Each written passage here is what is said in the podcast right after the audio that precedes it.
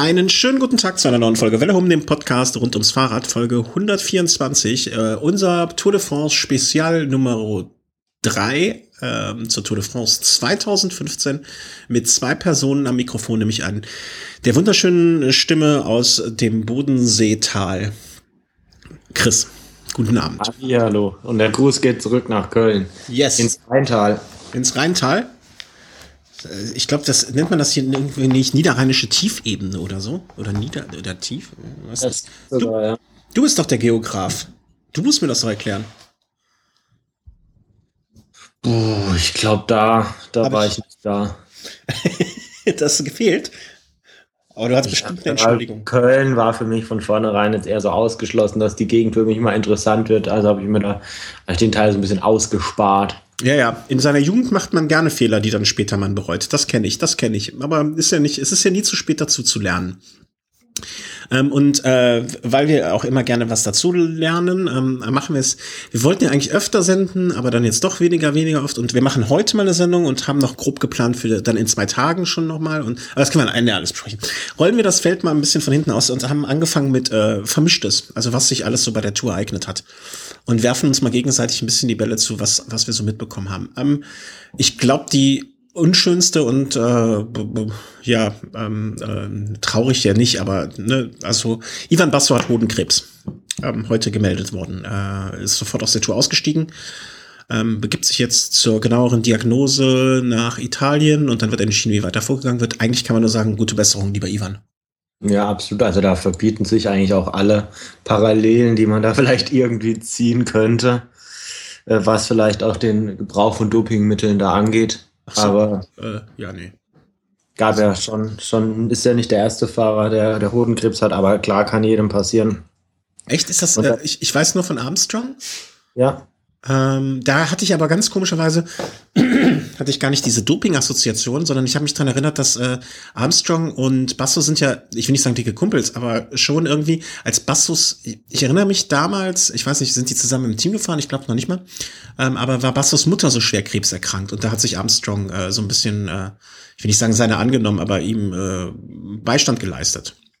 Naja, auf jeden Fall. Ähm, gute Besserung. Ja. Äh, ein bisschen wundert mich, dass Oleg Tinkov zulässt, dass Bass jetzt gleich die Tour verlässt. Ich hätte jetzt fast damit gerechnet, dass da noch irgendwie sowas kommt. Äh, ja, guck mal, dass du noch drei Bergetappen durchhältst. Aber Naja, also ich, geht's ins Leben und da wird vielleicht auch ein Oleg Tinkov einsichtig. Ja, also wenn ich da, äh, ja. Ähm, ja, also alles Gute, mehr kann man dazu eigentlich nicht sagen. Und äh, bei ihm ist es ja jetzt durch einen Sturz irgendwie dann und äh, nicht, nicht Heilung und so Untersuchung. Ähm, ich weiß gar nicht, wie das so mit Vorsorge bei Hodenkrebs ist. Wenn da jemand Ahnung hat, soll er sich mal melden. Vielleicht muss ich da auch mal unten rum nachgucken lassen. Kann ja nicht schaden. Also Vorsorge, ich bin ein großer Freund von so Vorsorgen, habe aber viel zu wenig Ahnung davon. Punkt eins. Ähm, nächste Kurzmeldung, die ich habe. Äh, auch ein Italiener betreffend. Luca Paolini hatte gemacht ein bisschen mit die Schnee in die Nase und hat sich gute Zeit gemacht und ist danach aufgefallen. Ja, du weißt ja nicht mal, ob er es Sagt man, sagt man. ob er es in die Nase reingezogen hat. Also da gibt's ja diverse Aufnahmeformen. Echt? Sag mal, Wie- ich kenne mich da weniger aus ich- mit Koks. Wie ich jetzt von, ich meine, von Hayo Seppelt erfahren habe oder ich weiß nicht. Auf jeden Fall wurde daher berichtet, dass es bei Koks da doch diverse Ei- Einnahmeformen gibt. Unter Echt? anderem kann man sich das wohl injizieren. Äh, so dieses typischerweise so Löffel Koks rein anzünden. Das ist doch Heroin. Heroin kocht man doch auf. Ja, aber wenn man es sich injizieren kann, muss es ja irgendwie ähnlicherweise auch gehen, oder? Ja, Und dann, dann anscheinend auch noch oral, anal hoffe ich jetzt mal nicht. doch, das geht auch als Zäpfchen. Ja, ich weiß nicht, ob das dann so cool ist. Also es geht, Es, es ist ja wohl doch ein Stück weit auch noch eine Modedroge. Und ich weiß nicht, wie das zieht, wenn man da mal kurz aufs Klo verschwindet und sich dann so ein Zäpfchen. Ich mag es mir nicht vorstellen. gegenseitig auch gerne. Auf jeden Fall, er, äh, Paulini hat da jetzt auf die Öffnung der B-Probe, so wie ich das jetzt mitbekommen habe, gänzlich verzichtet. Also sieht ein, okay, da wird was dran sein. Die paar tausend Euro, um die B-Probe analysieren zu lassen, kann er sich da auch sparen. ja. Muss man mal gucken, was da jetzt bei rauskommt. Falls er jetzt gesperrt würde, wäre natürlich das aus meiner Sicht dann auch gleichbedeutend mit einem Karriereende. Also er ist ja dann jetzt auch schon Ende 30 und mhm. wenn er jetzt zwei Jahre noch mal weg wäre. Ich glaube, man kann das bis zu zehn Tage, äh, wenn ich es richtig gelesen habe, nachweisen. Das heißt, es muss jetzt noch nicht mal aktuell irgendwie während des Giros passiert sein. Also er muss jetzt nicht äh, unbedingt während des Giros in Anführungszeichen erwischt worden sein. Mein Aber selbst wenn es kurz vorher passiert ist, das ist einfach so unfassbar dämlich, ähm, dass ich da auch echt kein Mitleid mit habe. Ja, gut. Nee, also ich kann mich an einen äh, deutschen Fahrer erinnern, der in äh, Belgien bei einem äh, Kirmesrennen, wo die Aussicht, dass er relativ weit vorne landet, äh, ganz groß war, auch am Vorabend bei der Party zugeschlagen hat und deswegen äh, dabei erwischt wurde. Da habe ich mich kaputt gelacht für so viel Dummheit. Also äh, wenn das wenn das nicht schon Suchtverhalten ist, was ich bei einem Profi auf dem Niveau mir nicht vorstellen kann, ähm, dann äh, ist das echt ziemlich dämlich. Also. Ja, es ist auf jeden Fall jetzt spannend. Ich weiß nicht, Tom Bohn wurde ja vor einigen Jahren ja mal positiv auf Kokain getestet. Aber das war außerhalb des Wettkampfs, ne? Ja. Ist halt die Frage, ne, ob das gleich, äh, gleich bewertet wird, weil das eine irgendwie äh, im Training sozusagen war, wie damals auch die, äh, die Ecstasies vom Ulle, oder ob das jetzt anders bewertet wird. Ist, kann, ich, kann ich jetzt so. Ne, Weiß nicht, ob es da eine, Zwischen, eine Zwischenlösung gibt, dass man sagt, okay, halbes Jahr Sperre, weil ja die leistungssteigernde Wirkung so ein bisschen, ja, also ich habe es kurz aufgerufen. Ähm, der positive Test äh, wurde mehr als drei Tage vor Beginn der Rundfahrt genommen bei Tom Bohnen. Deswegen handelt es sich nicht um ein Dopingvergehen. Er wurde dann quasi nur ausgeladen überall erstmal. Ähm, und äh, er hat aber auch selber gar nicht gekokst. Ne? Das muss man, das hat man bei Tom Bohnen, vergisst man das ja gerne. Äh, es wurde ihm bei einem Besuch in einer Bar die Droge heimlich in den Drink gemischt worden. Also musst du dir mal vorstellen, was die Leute machen. Ne? Mhm, und was man auch leichtgläubig alles glauben kann. Ne? Ja, also, also das hat dem wirklich einer, und Kokain weiß man ja, ne, das kostet ja nix. Das ist ja das pff, wie Sand am Meer. Ähm, und das hat dem einer einfach so ins Glas getan, nur so aus Spaß. Ja, was, ja. ja. Wahrscheinlich war es, Ke war es Cavendish, um ihn aus dem Verkehr zu ziehen. Nee, der hat die Gläser vertauscht. so aus Versehen. Hier mal, hey, hey Tom, it's for you, mate, drink? Und dann, äh, Ah, scheiße, wieder rechts und links. Ah, schwierig, schwierig. genau, wo ist mein Teamleiter, der mir sagt, wo ich lang Ah, wo ist left, right, fuck, man, hey, mate, here, here, äh, Ausschluss, Feierabend. Ähm, ja, die Affäre Bohnen, äh, Cavendish. Ähm, was hatte ich als dritten Punkt mir aufgeschrieben? Äh, Richie Port. Äh, es sickert jetzt so immer mehr durch oder, oder die Quellen werden immer verlässlicher. Richie Port verlässt Sky zum Ende der Saison und ähm, mutmaßlich wird er zu BMC wechseln. Hm, einerseits finde ich äh, Port finde ich nicht unsympathisch, dass er jetzt irgendwo versucht, mal auf eigene Kappe als Kapitän in, in, in Rennen reinzugehen, kann ich nachvollziehen, die Beweggründe. Andererseits. Mal, Moment mal. Was heißt, als, als Kapitän in Rennen reinzugehen? Ähm, was er als äh, Kapitän hat in einer dreiwöchigen Rundfahrt zu leisten imstande ist, das durfte man mittlerweile mehrfach sehen. Das wollte ich ja jetzt sagen. An, ich wollte ja sagen, andererseits, ob es so clever ist, nach dem, was er beim Giro gemacht hat, steht auf dem anderen Blatt. Und dazu äh, fährt er jetzt bei BMC auch einen TJ van Garderen, den ich jetzt weiß Gott nicht schlechter einschätze als ein Richie Port die, die Klasse eines Reports zeigt sich am ehesten bei so einwöchigen Rundfahrten. Mhm. Aber da hat er ja auch bei Team Sky die Möglichkeit, da seine Paris-Nizzas und was es da für kleine Rundfahrten auch immer noch gibt, zu gewinnen. Also ich weiß nicht, ob BMC da jetzt so ein gutes oder ein besseres Angebot gemacht hat, als es jetzt Sky gemacht hat. Ich denke, finanziell spielen beide Teams auf jeden Fall mit um die Krone der Champions League, wenn ich da mal den Vergleich ziehen darf. Ja. Aber ja, was da jetzt der Beweggrund ist, weiß ich nicht. Vielleicht will er Teamzeitfahr-Weltmeister werden. nee. Wahrscheinlich nicht. Nee, aber ähm, äh, was, was soll es sein, ähm, wenn nicht irgendwie seinem, äh, vielleicht sitzt ihm einfach Leopold König so ein bisschen im Nacken, ne? Man denkt sich so, okay, hm, vielleicht kommt da was.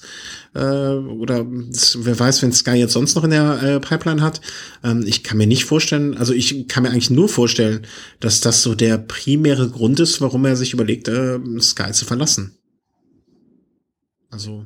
Ja, aber was, was heißt Leopold König ist, ist da am ähm, sich steigern? Ähm, die, als, als, als, Beispiel, als einer von vielleicht mehreren noch. Ja, muss man jetzt mal sehen. Team Sky hat ja großes Interesse auch an Mikkel Landa geäußert.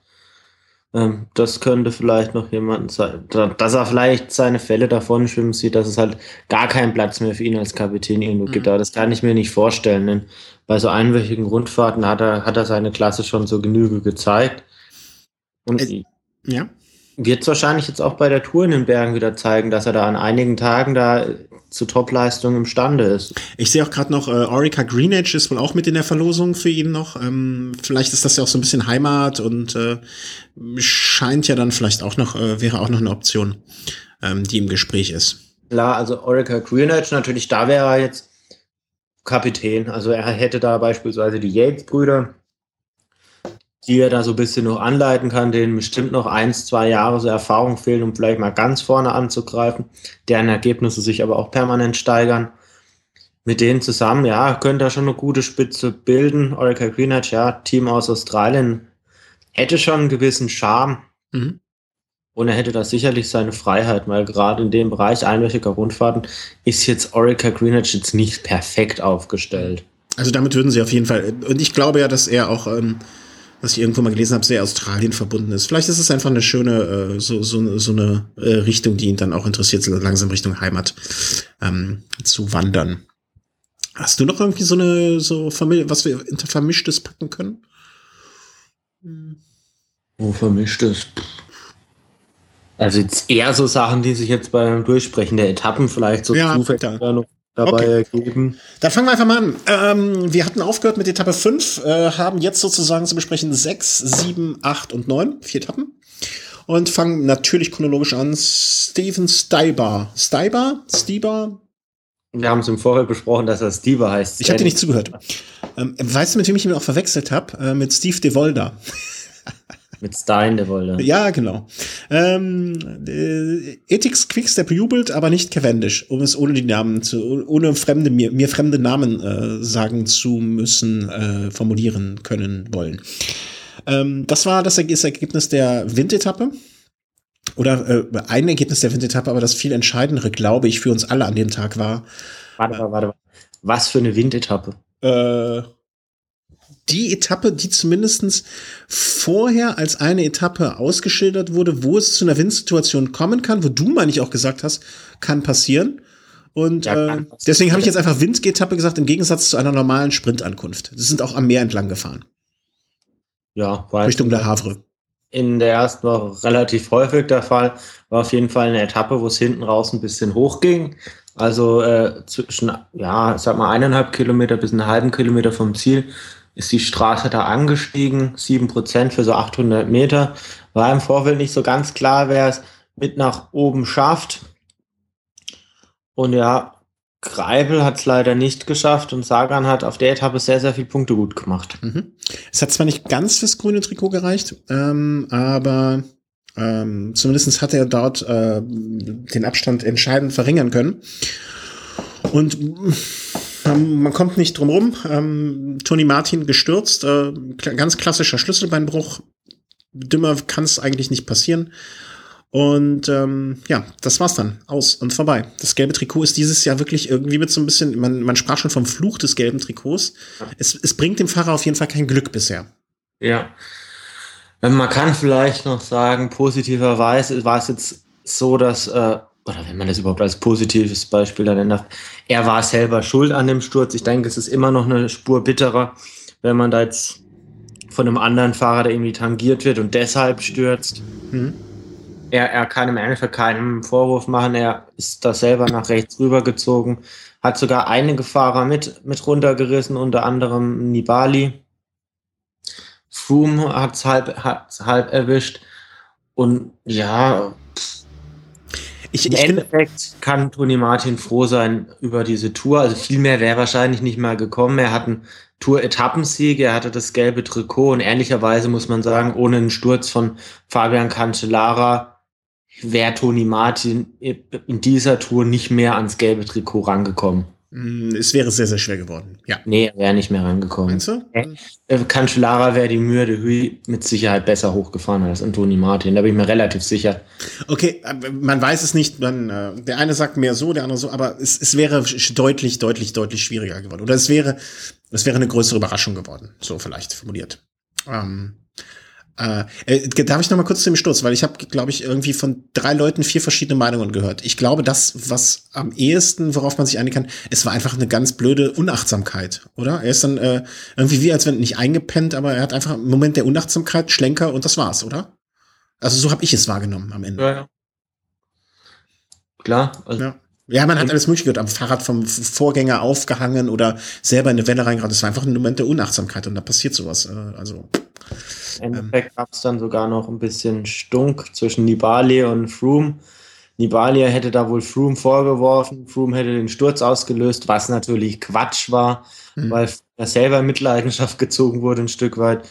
Die beiden haben sich dann aber auch wohl im Teambus dann nochmal ausgesprochen und die Sache hat sich geklärt. Mhm. Für Toni Martin jetzt super bitter. Auf der anderen Seite, ich habe es ja schon gesagt, die erste Woche von ihm war sehr, sehr stark mit einem Etappensieg, gelbes Trikot. Was will man mehr? Also ich glaube, mit dem Ergebnis wäre er nach der Tour zufrieden gewesen. Ja. Und dann ja, jetzt äh, volle Konzentration auf die nächsten Aufgaben. Also es steht wieder eine Zeitfahr-WM an. Da hat er vielleicht dann sogar die Möglichkeit, sich dieses Jahr dann mal so voll drauf zu fokussieren, wenn er jetzt wirklich in der Tour jetzt nicht mehr ans Limit muss und er ist halt so ausgeruht wie selten, ne? Wahrscheinlich bei der Zeitverwärme. Also er kann jetzt, äh, OP scheint gut gelaufen zu sein, hat irgendwie so ein Titanplättchen da drin, äh, was auch bewusst so eingesetzt wurde, dass er weiterhin äh, oder dass er in Kürze wieder aufs Zeitfahrerträger drauf kann. Und ähm, ja, steht dem nichts im Wege. Und dann soll er mal sich ordentlich vorbereiten darauf und dann äh, warten wir mal ab, was da passieren wird. Ähm, am Gesamtklassement hatte sich dadurch, der, der Sturz war auch ja innerhalb der letzten drei Kilometer, die er als ähm, so, so, wie soll man sagen, als kriti kritische Linie betrachtet werden. Also alles, was innerhalb der letzten drei Kilometer passiert, äh, hat keinen Einfluss mehr auf äh, aufs Gesamtklassement. Und äh, deswegen war an dem Tag dann auch nichts äh, passiert zwischen den Gesamtfavoriten. Ja, wobei doch jeden Tag irgendwie erwischt immer mal irgendjemanden wieder, der dann äh, mal nach hinten durchgereicht wird. Also das, das sieht man eigentlich mittlerweile wirklich fast auf jeder Etappe, dass da einzelne Fahrer Zeit verlieren. An dem Tag war aber, glaube ich, nichts, oder? Habe ich mich, äh, habe ich so mich getäuscht. Also wenn man so das gesamte, das Ergebnis. Glaube ich jetzt nicht. Aber, aber am nächsten Tag. Nee, nächster Tag war der Sprint. Also man muss, man verliert ja auch so ein bisschen den Überblick, ne? Ja, nächsten, am nächsten Tag, ja. Unser, dein Freund. Hieß es so ein bisschen, ja, haben wir für Toni jetzt gemacht. Er hätte früher schon was für Toni machen können, das hat er verdummbeutelt. ja, aber der Tag und die Etappe von Mark Cavendish, also man konnte ja ein Stück weit schon von ausgehen, ohne Kittel wird irgendwann mal die die Stunde von Mark Cavendish schlagen und das war an diesem Tag der Fall. Mhm. Reinrassiger Sprint hat man jetzt bei der Tour jetzt noch nicht so oft gesehen. Ja, Greipel vielleicht ein bisschen enttäuscht, ein bisschen zu weit hinten gewesen. Und ja, vielleicht hat sich auch ja, ein Stück weit negativ ausgewirkt, dass er seinen wichtigsten Anfahrer verloren hat. Craig Henderson, der mhm der leider ausgeschieden ist oder nicht mehr gestartet ist zu der Etappe. Mhm.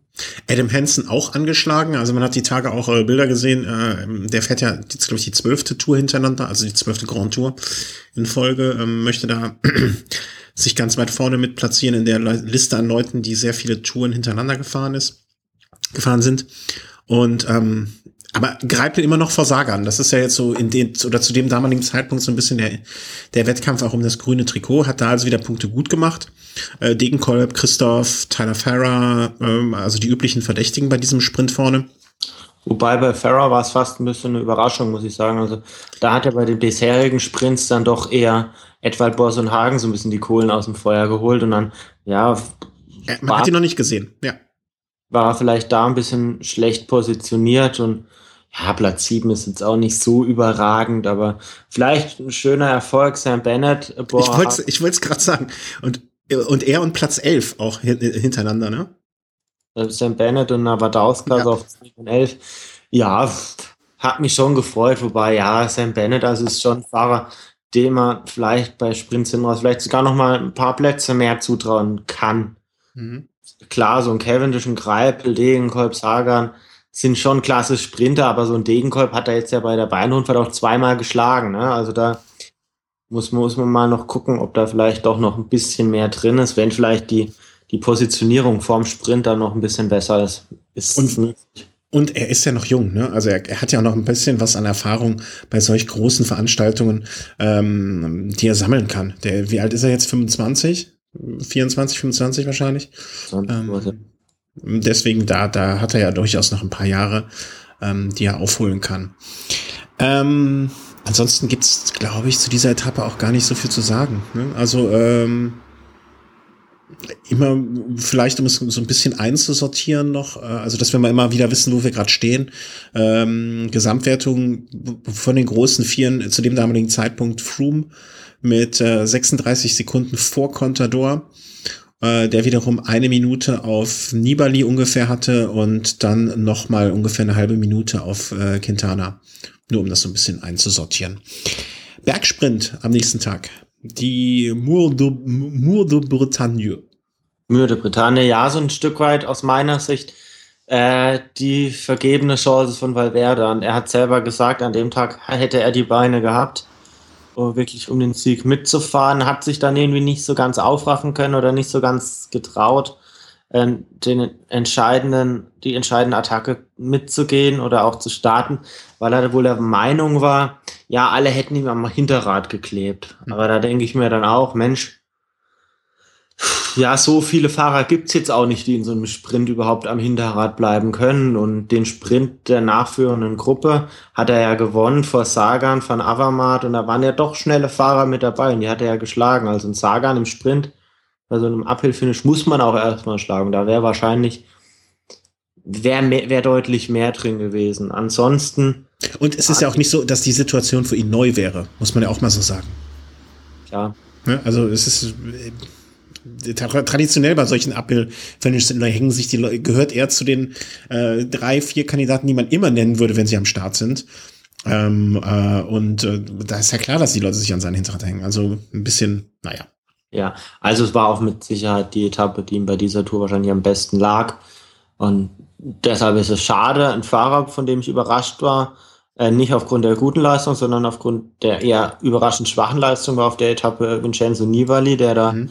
Auf die äh, Favoritengruppe dann doch so zehn Sekunden verloren hat. Dafür, dass es jetzt kein langer Anstieg war und jetzt auch kein überaus harter Anstieg, doch auf jeden Fall sehr, sehr überraschend für mich und ja, muss man jetzt mal gucken, ob die Form jetzt nicht so, nicht so ganz passt, wie er sich vielleicht erhofft hat und also das war für mich auch äh, so ein Moment, wo ich dachte, also ich, ich, ich, ich hatte schon gelesen, dass Leute geschrieben haben, ja, das war's für Nibali, Nibali hat die Tour verloren. Äh, so früh wollen wir das Kind mal nicht mit dem Bade ausschütten, aber äh, es ist schon ein Fingerzeig, dass er vielleicht nicht in der Form äh, vergangener Jahre oder des vergangenen Jahres oder ähm, zumindest nicht in der Form ist, wo er eine wirklich wichtige oder entscheidende Rolle spielen muss. Also im Moment sehe ich ihn ein bisschen hinter den äh, Nee, anders. Ich, ich, ich, aber das vielleicht machen wir das. Nee, lass uns das mal am Ende machen, dass wir da nochmal die vier zusammenfassen, so wie es im Moment ausschaut, wie wir es einschätzen. Ähm, Nibali verliert ein paar Sekunden, ja. Ähm, und ansonsten bleibt eigentlich alles beim Alten. Ähm, nicht ganz aus deutscher Sicht war dann doch, wenn man jetzt mal das Gesamtklassement mal außen vor lässt, ah, ja, ja. war was zu erwähnen. Also, aber auch ein Stück weit selbstverständlich ganz ehrlich sagen. Also das war von, vom Team Lotto wirklich eine selten dämliche Aktion. Also vor der Etappe habe ich mir gedacht, das kann sehr, sehr gut eine Ausreißergruppe auch gewinnen, weil wer sollte nachfahren, am nächsten Tag äh, Teamzeit fahren. Da würde jetzt äh, nicht Movistar für ein Valverde die ganze Etappe nachfahren, für ein Rodriguez würde Katusha auch nicht nachfahren, da sie nur noch zu SIP waren äh, Tinkoff Saxo für Sagan auch nicht zu erwarten, weil einfach in jedem Team ja auch Gesamtklassementsfahrer drin sind, die am nächsten Tag noch ein möglichst frisches Team haben wollten. Und ja, und dann überraschenderweise, Team Lotto fährt die ganze Zeit nach. Also aus meiner Sicht absolut unverständlich. Kurzfristig dachte ich mir dann, ja, vielleicht wollen sie die Spitzengruppe noch vor dem Zwischensprint einholen, um für Greipel maximale Punkte einzufahren. Haben sie dann aber überraschenderweise auch nicht gemacht. Also wäre der da bei der Zwischensprintwertung als erster drüber gegangen und er war ja erster des Feldes, mhm. hätte er das grüne Trikot am nächsten Tag noch angehabt. Mhm. Äh, aber nee, Team Lotto hat das mit dem Zwischensprint dann auch nicht wirklich wahrgenommen und ja, ein Stück weit haben sie natürlich dazu beigetragen, dass die Gruppe vorne wieder eingeholt wird und dass ein Peter Sagan dann am Ende Vierter werden kann. Wenn die vier Fahrer vorne durchkommen, was möglich gewesen wäre, wenn hinten nichts passiert wäre, wären Sagan maximal Fünfter geworden und vierter Platz hat für Sagan gereicht, fünfter hätte nicht gereicht. Also mhm. und gemacht für einen fünften Platz von Toni Galopin, ob man für den fünften Platz wirklich nachfahren muss. Ähm, das, das ist der Punkt. Also ähm, ich habe ich, ich hab positiv formuliert, ich dachte, okay, vielleicht fühlt sich Galopin an dem Tag so stark, äh, dass er sagt, Jungs, heute, das hole ich das Ding. Der, der hat beim Frühstück gesagt, ich äh, heute Abend kriege ich, habt ihr den ähm, Etappensieg auf dem Silbertablett serviert. Dann äh, muss er sich natürlich ordentlich Kritik gefallen lassen. Und so schlecht ist er ja äh, auch nicht in der Gesamtwertung äh, platziert. Er ist Vierter oder war Vierter zum damaligen Zeitpunkt. Ähm, das wäre jetzt eigentlich auch die Situation gewesen, wo man sich überlegt, müssen wir so Gas geben? Vielleicht ist es gar nicht so schlecht, wenn wir Mannschaftszeitfahren noch ein paar Körner drin haben. Ne? Also das wäre, das finde ich ist noch so ein Aspekt des Ganzen, ähm, wo man sich fragt, was sollte das?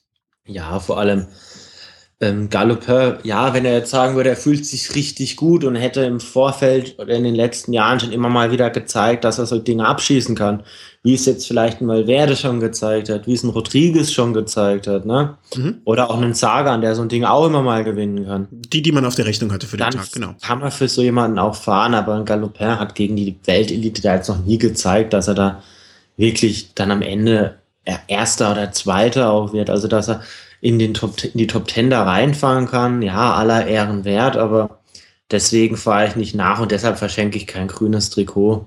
Ja, also äh, auch eine ähm, Aktion, also gehört äh, für mich zu den Aktionen, ähm, warum ist Quintana vorne gefahren bei dem Zeitfahren und warum ähm, ist Lotto so nachgefahren? Ähm, vielleicht hat sich Greipel auch so stark gefühlt. Vielleicht wollten sie ihn, aber das ist eigentlich nicht Nee, da, nee, nee darf, darf man da nicht mal in Erwägung ziehen. Nee, nee, das äh, habe ich auch. Ich streiche es aus dem Protokoll, euer Ehren. Hat er Helferdienste verrichtet, also der war sich bewusst, dass im Ziel mhm. er nicht mehr vorne mit dabei ist. Müssten wir mal, müssten wir mal jemanden fragen, der sich damit auskennt, was das soll. Vielleicht äh, hat ja ein Hörer eine Idee oder hat irgendwie in einem Kommentar irgendwo was gelesen oder gehört, was der Grund dafür war, dass ähm, äh, Lotto so nachgefahren ist, wie sie nachgefahren sind. Wäre interessant zu wissen. Auch wir wissen ja nicht immer alles. Ne? Wäre schön, wenn uns das mal jemand sagen könnte. Ähm, vielleicht noch den Sieger erwähnen äh, an dem Tag. Ähm, gewonnen. Alex Villamot. Ähm, Danke, der, dass du mir die Aussprache abgenommen hast. Der ähm, ja schon an der Mauer von Hui als Dritter ganz stark gefahren ist. Also ein ganz kleiner, ganz leichter Mann. Also ein Fahrer, dem solche äh, Ankünfte definitiv liegen. Ja, er hat am Anfang des Anstiegs schon mal probiert, zusammen mit Simon Geschke zu dem Zeitpunkt und mit einem dritten Fahrer, wo ich jetzt aber nicht genau weiß, wer der dritte da war, wurden wieder eingeholt und dann hat er es einfach nochmal probiert. Und da dann haben sich die anderen erstmal alle angeschaut, dann hat er ein paar Sekunden, dann Dan Martin hat es auch versucht, den hat man auch fahren lassen und dann schlussendlich das Feld, aber überragend gemacht von Guillermo, der war mit Sicherheit an dem Tag, ja, mit, mit der Beste. Also es war jetzt nicht so, dass er überraschend da gewonnen hat. Also er war schon sehr, sehr stark. Mhm. Ist auch, war für mich auch so ein klassischer Fall, wo man im Nachhinein sich sagte, ja, okay, der hat sich wirklich diesen Tag auch ausgepickt, ne?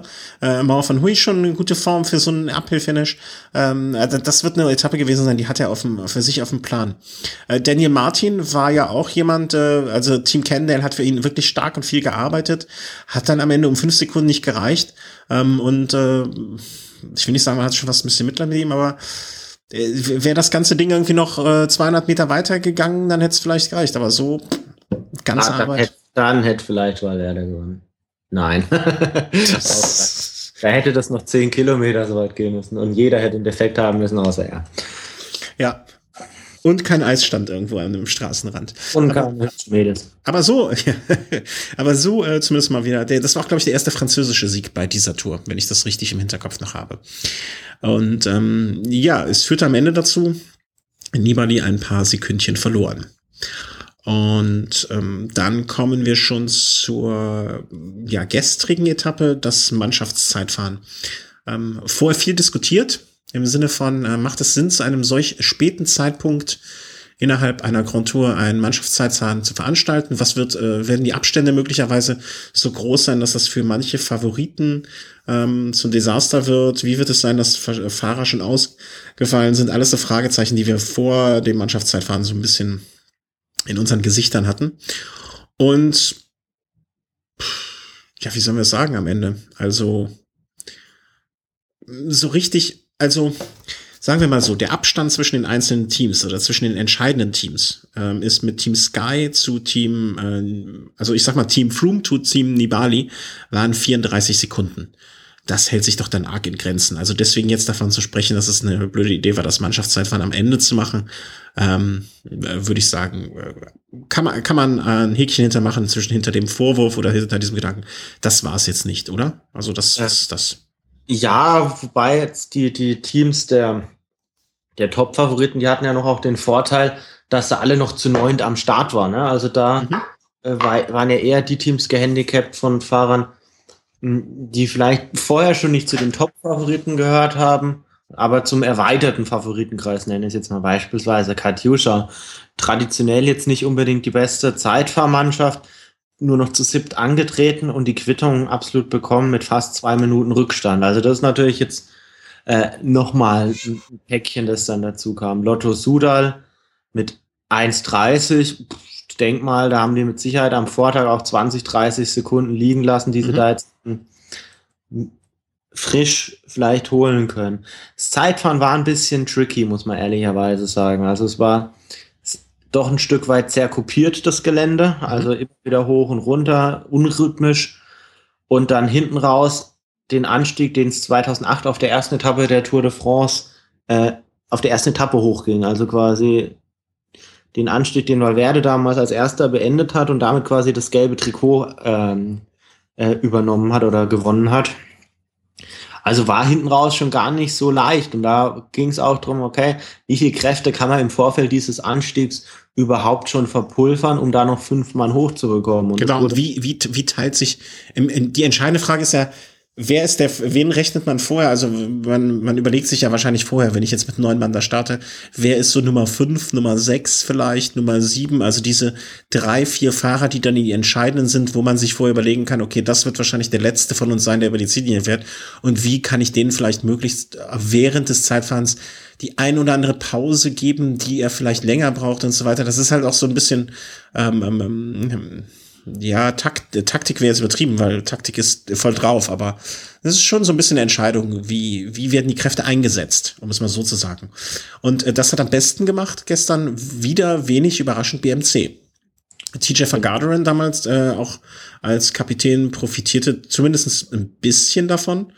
Ähm, aber so richtig, eine richtige Überraschung war es nicht. Also bei den Buchmachern stand BMC ganz weit vorne. Ja, nicht nur, dass sie TJ van Garderen im Team haben, auch Ron Dennis, der ja schon den Prolog oder das Auftaktzeitfahren gewonnen hat. Und dann auch sehr, sehr viele Fahrer, die jetzt vielleicht in einem Einzelzeitfahren jetzt nicht mal unbedingt weit vorne wären, aber die gezeigt haben, dass sie in einem Teamzeitfahren wahnsinnig stark sind, weil sie immer wieder ihre Führung ganz stark fahren können. Auch wenn man da an so einen Kinciato denkt, an Daniel Ost und Greg van Avermaet, Samuel Sanchez. Also das sind schon viele, viele starke Fahrer da am Werk. Und es ist keine Überraschung, dass sie gewonnen haben. Dass, sie dann, dass es dann wirklich am Ende mit einer Sekunde gereicht hat, war vielleicht dann doch eine Überraschung. Also ich würde sagen, noch so 500 Meter vorm Ziel war Team Sky mit Sicherheit 10 Sekunden vorne gelegen. Ich Wenn hätte ich, nicht 10 gesagt, aber ich hätte gesagt, sie hatten die Nase vorn. Ja. Also de deutlich. Also bei Sky hinten raus, der, der letzte Fahrer ist deutlich weggebrochen. Da haben die noch viel, viel Zeit liegen lassen. Vielleicht. Weißt du, wer es war? Weißt du, wer es war? Ich habe ich hab versucht darauf zu achten, aber ich habe es nicht wirklich gesehen. Es war ein sehr kräftiger Fahrer, das weiß ich noch. Puh, also äh, es war definitiv nicht Froome, es war nicht Nein. Port. Nein. Ähm, ich wüsste es jetzt. Ja, ist egal. Hätte ja sein können, du kannst sofort sagen, ja, der war's. Also. Wenn es ein richtig kräftiger Fahrer war, könnte man fast meinen, es war Stannard, aber das würde ich nicht vermuten. Das glaube ich jetzt nicht. Ähm, ja, Garen Thomas war es auch nicht. Nee, wen haben wir denn noch? Ist auch nicht so wirklich wichtig. Roach, ja, gäb, gäb Kenneth war es nicht. Luke. Ich würde Stannard fast behaupten. Ja, wenn der das mit hochgebracht hat, dann ist, ist es noch sehr, sehr gut für ihn überhaupt da hochzukommen. Auf jeden Fall, es wurde danach ein bisschen gemutmaßt, ja, hat jetzt Team Sky den Sieg jetzt absichtlich, absichtlich hergeschenkt, was, weil sie dann nicht zur Siegerehrung müssen oder so. Aber daran glaube ich ehrlicherweise nicht. Also ähm, bei einer Tour, bei der es am Ende vielleicht auch um Sekunden geht, da verschenkt man jetzt nicht einfach so die Zeit. Also das macht man vielleicht mal auf einer Flachetappe, wenn man jemanden ins gelbe Trikot fahren lassen will, einen unbedeutenden Fahrer, jetzt, ohne dass jetzt Toni Martin jetzt unbedeutend ist, aber fürs Gesamtklassement unbedeutend. Mhm. Aber einen TJ van Garderen, dem schenkst du keine, keine Sekunden. Nein, nein, auf keinen Fall. Also das, äh, dafür, dafür ist das, ähm, dafür ist das auch zu wichtig. In Mannschaftszeitfahren ist ja auch für die, finde ich immer für die Moral einer Mannschaft sehr gut. Ne? Wenn wir wissen, okay, wir sind die stärkste Mannschaft hier, wir haben gezeigt, dass wir heute äh, bei diesem Mannschaftszeitfahren hier die beste Leistung an den Tag legen und so. Ich glaube, das ist das, das tut einer Mannschaft insgesamt auch gut. Und ähm, das mit einer, ich, ich will nicht im Gegenzug behaupten, dass diese eine Sekunde jetzt beim Team Sky irgendeinen moralischen äh, Knacks erzeugt hat. Auf keinen Fall aber ähm, man wird nicht mit Absicht eine Sekunde verschenken. Also auf gar keinen Fall. Also wenn, wenn, dann hätte man sagen können, okay, äh, so wie zum Beispiel, ich weiß nicht, welches Team es war, bei einem war es äh, nahezu aufreizend langsam, sie, wie sie gefahren sind. Orica äh, Greenwich. Ich meine, Kofidis, ja, Orica Greenwich, die sind aber auch nur zu fünf, glaube ich, oder sechs gewesen. Ne? Sechs, ja. Ich glaube, Kofidis waren auch so, als würden die eine Bummeltour machen. Ne? Es, es gibt halt Teams, die sagen von vornherein, okay, da kann ich nichts gewinnen, ich muss überleben. Aber ähm, dazu wird Team Sky nun wahrlich nicht. Und äh, diese letzten Sekunden haben einfach gefehlt. Weggeschenkt haben die mit, mit Sicherheit nichts. Ja. Ähm, Movistar hat auch nichts verschenkt, aber im Sinne von äh, Geschenke verteilt, sondern die haben sich einfach mal zwischendurch überlegt, äh, neun Mann in einer Linie ist schön, aber wenn wir alle durcheinander auf einem Pulk fahren und die einen ein bisschen vor und die anderen ein bisschen hinter, das sieht einfach auch mal hübscher aus für die Kameras. Genau, da gibt's überall Windschatten. Ja, gibt's überall Windschatten. Die einen können links den Zuschauern gratulieren, die anderen können rechts den Zuschauern gratulieren. In der Mitte kann noch ein Motorrad durchfahren, wenn es möchte. Es ist viel besser. Ist für alle Beteiligten nur eine Win-Win-Win-Situation. Ja, also man muss schon sagen, Team Movistar hat eine wahnsinnig starke Zeitverleistung dahingelegt. Wirklich überragend. Auch weil man sagen muss, sie haben so ihre ganz eigene Taktik. In vielen anderen Teams erlebt man das immer so, dass da immer mal wieder ein Fahrer abfällt. Team Movistar ist sehr, sehr lange zusammengefahren, also zu neunt. Und das ist ein Riesenvorteil gewesen. Man hat da natürlich auch so Tempo-Bolzer drin, wie so ein Alex Dowsett, Adriano Malori, Jonathan Castroviejo, auch ein Imanol Erviti, die da wirklich absolut tempofest sind und das auch immer wirklich forciert haben. Aber es gab wirklich diese eine Situation, ich meine, das war irgendwie so sieben, acht Kilometer vom Ziel, etwa würde ich jetzt schätzen, dass es vorne mal zwischenzeitlich doch ein Ticken zu schnell war. Und in der Situation hat man einfach den Sieg verschenkt, sonst wäre der Sieg drin gewesen. Mhm. Äh, ich war auch überrascht, also im positivsten Sinne äh, überrascht von der Leistung und den, ähm, den, den, den vier Sekunden, die nur gefehlt haben. Ähm, sind aber, ich, ich tue mich schwer damit, also weißt du, an dem Tag, ich glaube, diese vier, diese drei Sekunden zum Team Sky werden es am Ende nicht ausmachen für oder wieder Quintana. Ähm, Contador, die 20, äh, nee, was waren es, 27 Sekunden, das finde ich jetzt schon mal ein bisschen mehr und das äh, finde ich, mh, hm, kann man dem Team Movistar hoch anrechnen, dass sie da ähm, sich mal zusammengerissen haben und diese Disziplin bewiesen haben und äh, so vernünftig gefahren sind.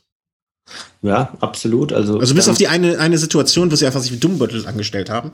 Ähm, aber das, das gehört ja nur mal dazu, einfach einmal. Ja, wenn man mal überlegt, die haben äh, eineinhalb Minuten auf dieser Windetappe haben die verloren. Ansonsten wären die jetzt Dritter und Fünfter des Gesamtklassements, ne? Also ja. das ist. Ja, aber da, äh, bei Natur muss man jeden Tag aufmerksam sein. Ähm, Contadors Truppe hätte ich jetzt so in dem Rahmen noch ungefähr eingeschätzt. So eine halbe Minute hinterm Sieger, ähm, vielleicht nicht ganz weit vorne, aber auch nicht ganz, äh, aber äh, schon unter den Top 5. Ähm, genauso wie Astana irgendwie. Das hat sich alles so sortiert, wie man es vorher erwartet hätte eigentlich. Keine große Überraschung da vorne. Ja, kann man so unterschreiben. Ähm, es gab natürlich einige Teams, denen man schon deutlich angemerkt hat, dass da der ein oder andere Fahrer fehlt, Ajax Quickstep. Mhm. Wenn man da Antoni Martin damit reinrechnet, dann fahren die mit um den Sieg. Ist ja. einfach so. Ja. Äh, Track Factory Racing mit einem Cancellara fahren die auch eine halbe, halbe Minute mit Sicherheit besser. Und so schiebt sich das halt alles oder würde sich alles ein bisschen näher aneinander schieben. Auch Team Giant Alpecin mit Tom Dumoulin fahren die auch eine halbe bis dreiviertel Minute einfach schneller. Mhm, ja. Und so muss man schon sagen, es hat einen Einfluss, dass es erst so spät kam, das, ähm, das Mannschaftszeitfahren, aber die Leidtragenden sind wirklich eher so die Kapitäne aus, den, aus der zweiten Reihe. Das ist mhm. ein Uran, das ist jetzt ein Bauke Mollema, um den es mir sehr leid tut. ein Galopin? Ja, wobei die sind selber schuld. Also auch wenn sie Craig Henderson verloren haben, der Craig Henderson ist vielleicht nicht so der wichtigste Mann im Mannschaftszeitfahren. Die haben es auf der Voretappe einfach. Ja, ja, aber es, äh, trotzdem ist es einer, äh, einer der Kapitäne aus der zweiten Reihe, die man in, der, in, in, in diesem Atemzug nennen sollte, denke ich. Ja, Telensky auch ein bisschen betroffen. Jack Bauer war nicht mehr mit dabei und so.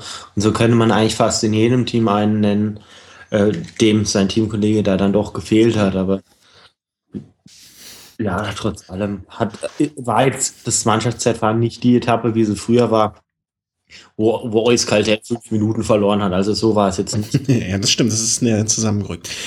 Und ein, ein Team würde ich noch kurz ansprechen, Bora Argon, ja, 13. Hätte ich ein bisschen mir weiter vorne erwartet. Klar, sie haben jetzt auch Andreas Schillinger verloren.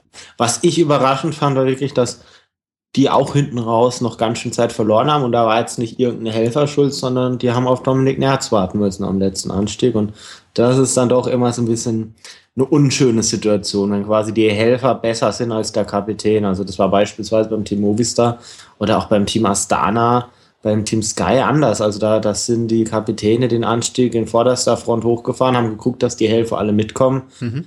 Bei Bora war es so, dass die Helfer gucken mussten, hey, wo, wo ist der Kapitän? Das war mir zum Beispiel ehrlich gesagt untergegangen. Das war mir noch nicht aufgefallen. Ähm, Kapitäne. Äh, nehmen wir uns mal die, die, die vier, die wir vermeintlich vorher vorne gesehen haben, vor.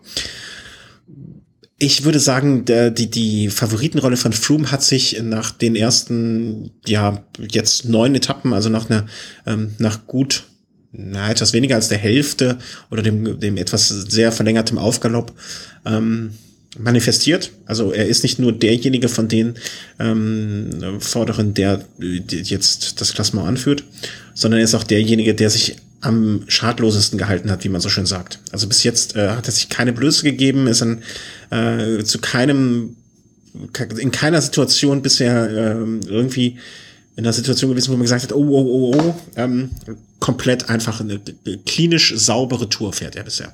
Richtig. Van Gardel so. genau das gleiche. Also Fehler, fehlerfrei, würde ich es, glaube ich, nennen. Ne? Weil es ist auch keine herausragende Leistung bisher gewesen. Die Mauer von Hui vielleicht ein bisschen. Aber die beiden zeigen so eine fehlerfreie Tour einfach.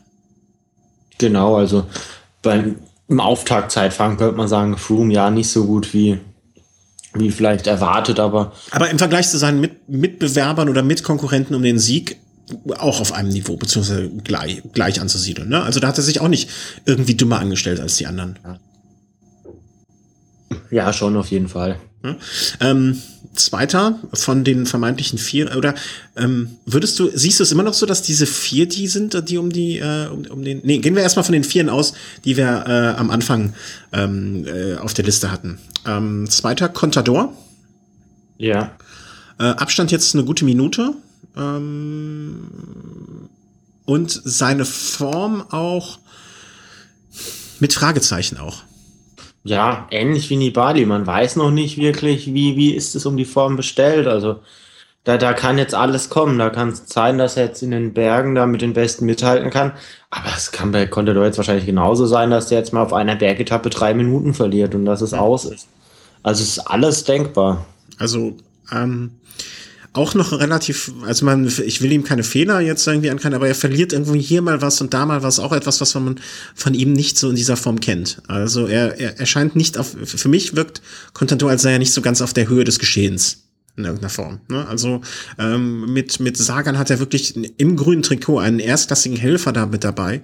Ähm, das ganze Team leistet für ihn alles äh, erdenklich Mögliche, aber irgendwie, naja, Quintana oder Quintana, ähm, unauffällig, würde ich ihn jetzt erstmal nennen, bis jetzt. Auch ja. zwei Minuten Rückstand bisher?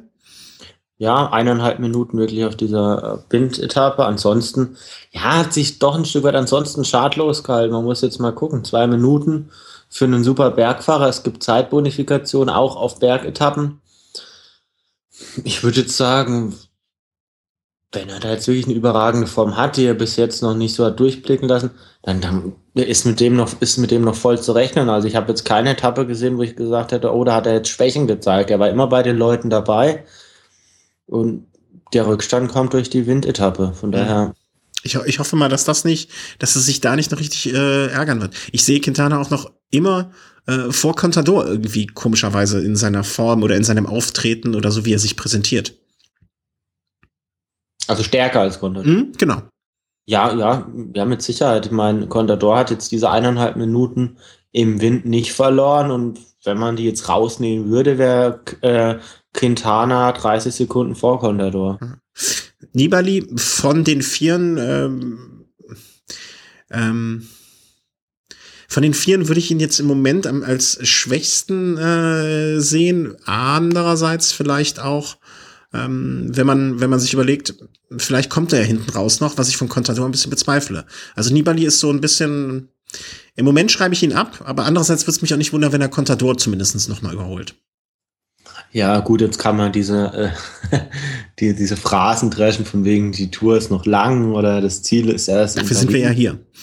Ja, und es, äh, gerade bei Konter, da würde ich sagen, trifft das auch zu. Er hat den Giro in den Beinen, das kann man jetzt nicht abstreiten und man muss jetzt gucken, ob er jetzt da wieder auf dem aufsteigenden oder jetzt vielleicht erst so langsam so richtig auf dem absteigenden Ast ist. Ne? Also er hat ja nicht komplett rausgenommen. Er ist die Route Süd wieder gefahren, ist, ist, hat eine gute Leistung gebracht. Also ist halt die Frage, wie weit man so eine gute Form dann auch halten kann. Also ist durchaus auch denkbar, dass da äh, die Formkurven von Quintana und Contador sich so ein bisschen geschnitten haben. Contador, Route Süd noch top, jetzt geht's langsam bergab. Con äh, Quintana vielleicht jetzt auf dem aufsteigenden Ast. Es ist ganz schwierig, auch, auch Nibali einzuschätzen. Ist Letztes Jahr hat der Formaufbau top gepasst. Dieses Jahr muss man sagen, ist er gerade auf den Etappen, wo man gedacht hat, hey, das sind die Bali-Etappen, da holt er die Zeit auf die Konkurrenten raus. Da hat er eher Zeit verloren, also war eher untypisch. Aber er war letztes Jahr auch am Berg der Stärkste. Vielleicht ist er ja in diesem Jahr auch, ähm, das war auch so ein Gedanke, den ich hatte, vielleicht ist er dieses, im, im vergangenen Jahr einfach, ähm, konnte er seinen Formaufbau ähm, besser umsetzen, weil er nicht wie soll ich das versuchen? Ich versuche das jetzt mal in Worte zu fassen, was in meinem wirren Kopf vorgeht. Also, als er letztes Jahr zur Tour gestartet ist, musste er nicht von Tag eins an Vollgas geben. Er hat schon relativ früh zwei, die zwei großen Konkurrenten verloren und konnte danach immer mit seinen Kräften haushalten und musste in Anführungszeichen nur reagieren. Dieses Jahr ist er vielleicht mit dem gleichen Formaufbau, den er letztes Jahr hatte, vielleicht sogar mit einem besseren Vorbau, aber in einer ganz anderen Situation, weil er viel früher und viel schneller mit agieren muss und nicht und, und, und, und viel aufmerksamer sein muss und viel geforderter ist als im letzten Jahr und deswegen nicht in, in der gewohnten Manier seine Form konservieren kann über die Tour oder sogar vielleicht noch ausbessern. War so ein Gedanke, den ich, äh, der möglicherweise nicht ganz komplett blöd ist. Sehe ich komplett anders. Er hat letztes Jahr, glaube ich, die zweite Etappe gleich gewonnen, ist da voll ans Limit gegangen. Äh, dann der Kopfsteinpflaster-Etappe war ja die vierte oder fünfte Etappe, bei der er auch Vollgas gegeben hat im Regen. Also ja, aber dann musste er nur noch reagieren. Ne, und jetzt ist er ja, jetzt sind wir schon bei Etappe 9. Ja, ich weiß, was du meinst. Also es war jetzt ja noch keine Etappe, ich glaube, äh, die erste, ersten paar Etappen sind für jeden Fahrer wirklich stressig und ja, muss man erstmal überstehen. Und ich denke, jetzt setzt sich das Ganze alles, alles jetzt noch. Also es gibt halt jetzt noch morgen einmal das große Aufeinandertreffen und danach weiß spätestens jeder, hey, wo ist denn etwa so mein Platz und in welche Richtung kann es gehen. Mhm. Von daher ist es jetzt vielleicht sogar ein bisschen zu früh, dann noch zu sagen, ja, den schreibe ich ab, den schreibe ich nicht ab. Vielleicht kommt auch der eine oder andere aus der zweiten Reihe und zeigt da nochmal richtig was. Also noch ist da so viel drin. Wen würdest du denn aus der zweiten Reihe jetzt so als diejenigen sehen, ähm, die da jetzt noch am ehesten mit Van Garderen, äh, der, wie wir am Anfang meinten, auch eine fehlerlose Tour fährt? Also Van Garderen definitiv, der war bei der Dauphiné mit, mit Fum quasi auf Augenhöhe. Ne? Also jetzt, was den aktuellen Stand angeht, ist es ein ähnlicher Fall. Ich sehe natürlich Froome aufgrund der Erfahrung schon noch ein Stück vor Van Garderen, aber Van Garderen hat wenn er die Form wirklich so aufrechterhält, absolutes Zeug fürs Podest. Also Van Avermaet, Sie haben ja quasi eine Doppelspitze. Naja, Van Avermaet, der, der fällt morgen zurück und gut ist. Ja? Ja, Van Avermaet ist jetzt ist, ist ein Klassikerfahrer, genau wie Peter Sagan, die werden morgen beide aus den Top Ten rausfallen. Mhm, okay. Ja, wir sind gespannt auf morgen. Ne? Morgen ist so das erste Mal Karten auf den Tisch. Und äh, genau deswegen haben wir auch gesagt, dass wir dann ähm, uns direkt wieder schnell melden. Ähm, das heißt, am Morgen, um die Etappe mal so in ganz der Kürze, hier ist es viel zu dunkel, dass ich es äh, genau beschreiben könnte. Im Prinzip ein langer Anlauf, zwei, drei kleine Hügelchen und dann ähm, die erste große Bergwertung. Genau, also es ist was, was einem Team Sky wirklich auf, also wirklich perfekt liegt. Ja. Also wenn man, wenn man eine Etappe für Froome machen würde, dann würde sie so aussehen nicht taktisch, einfach Team Sky wird da in den Berg reinknallen, einfahren, am nächsten wird ausscheren. Das ist genau das, was sie wollen und wahrscheinlich gehen die Fahrer reihenweise fliegen. Ja. vielleicht ein, was, was noch interessant ist für morgen und wo vielleicht die Tourdirektion vielleicht auch nochmal überlegen muss, ob es vielleicht die richtige Wahl war morgen. Morgen ist französischer Nationalfeiertag, das ist ein oh, stimmt. Juli, Sturm auf die Bastille. Äh, kleine Geschichtsstunde. Ähm, 1706 und nee, nicht 76 oder ist es? Jetzt redest du, jetzt äh, redest du dich aber um Kopf und Kragen. Äh, Ende 18. Jahrhundert.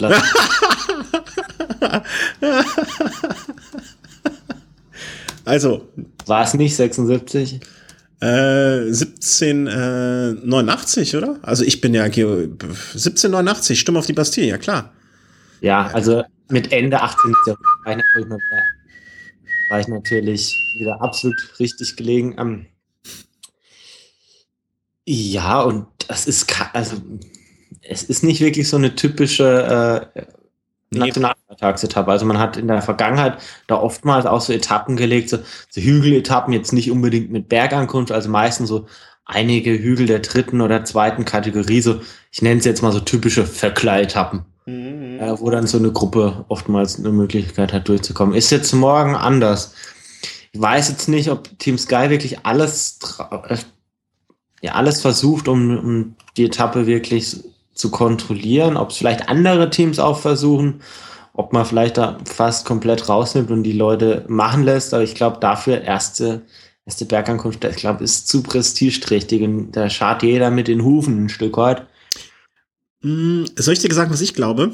Was? Ich, ich, ich glaube, es kann morgen eigentlich nur eine Möglichkeit geben.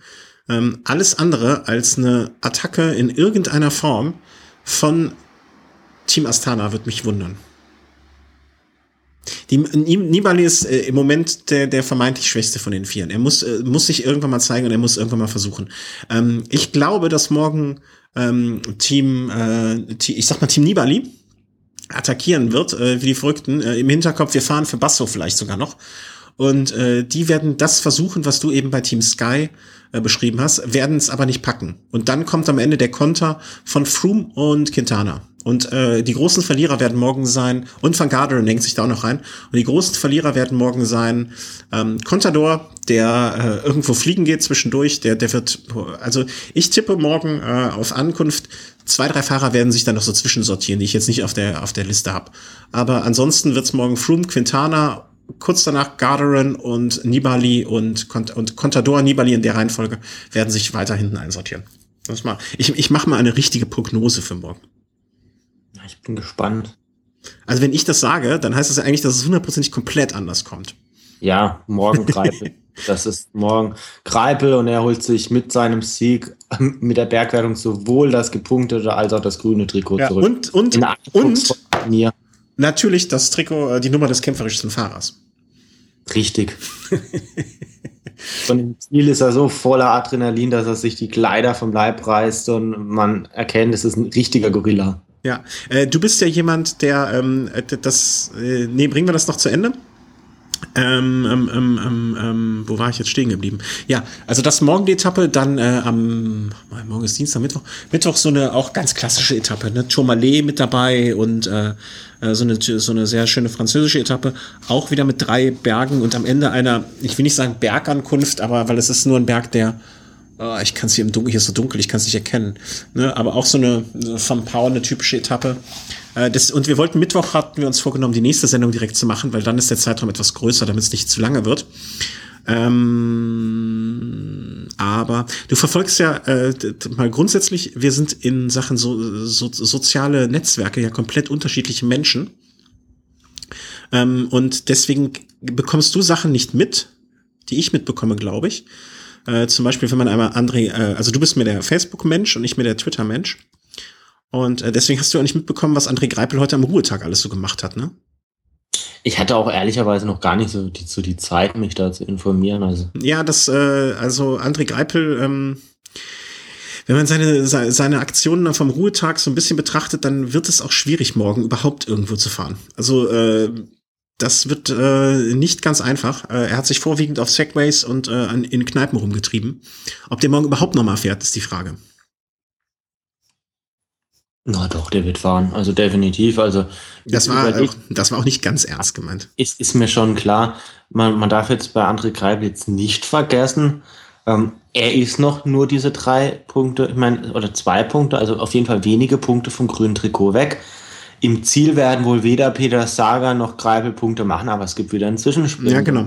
Das könnte natürlich das Interesse von Lotto Sudal sein, da zu gucken, hey, wir bis dahin holen wir vielleicht Ausreißer ein und oder lassen nur wenige weg, dass vielleicht Greipel da die Möglichkeit hat, wieder ins grüne Trikot reinzufahren. Mhm. Ist jetzt nicht aus meiner Sicht jetzt für morgen kein unrealistisches Szenario. Muss man natürlich gucken, wie viele Ausreißer morgen in der Gruppe sind. Also zumindest jedes französische Team wird da ja. einen Fahrer mit am Start haben. Von daher bin ich echt sehr, sehr gespannt.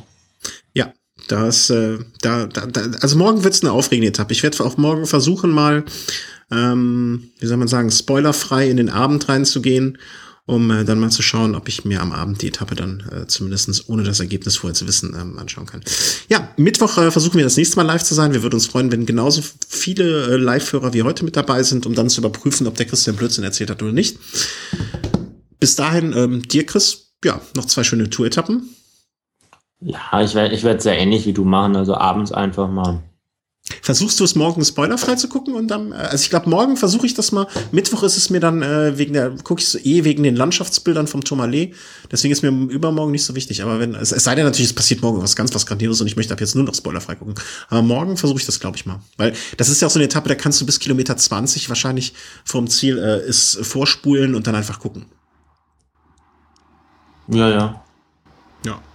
Okay, entlassen euch in den Abend. Äh, vielen Dank an die Live-Hörer, vielen Dank an die Podcast-Hörer, vielen Dank für eure Spenden und alles, ähm, was uns das Leben leichter macht. Und ähm, ja, wünsche ich euch eine, weiterhin eine schöne Tour.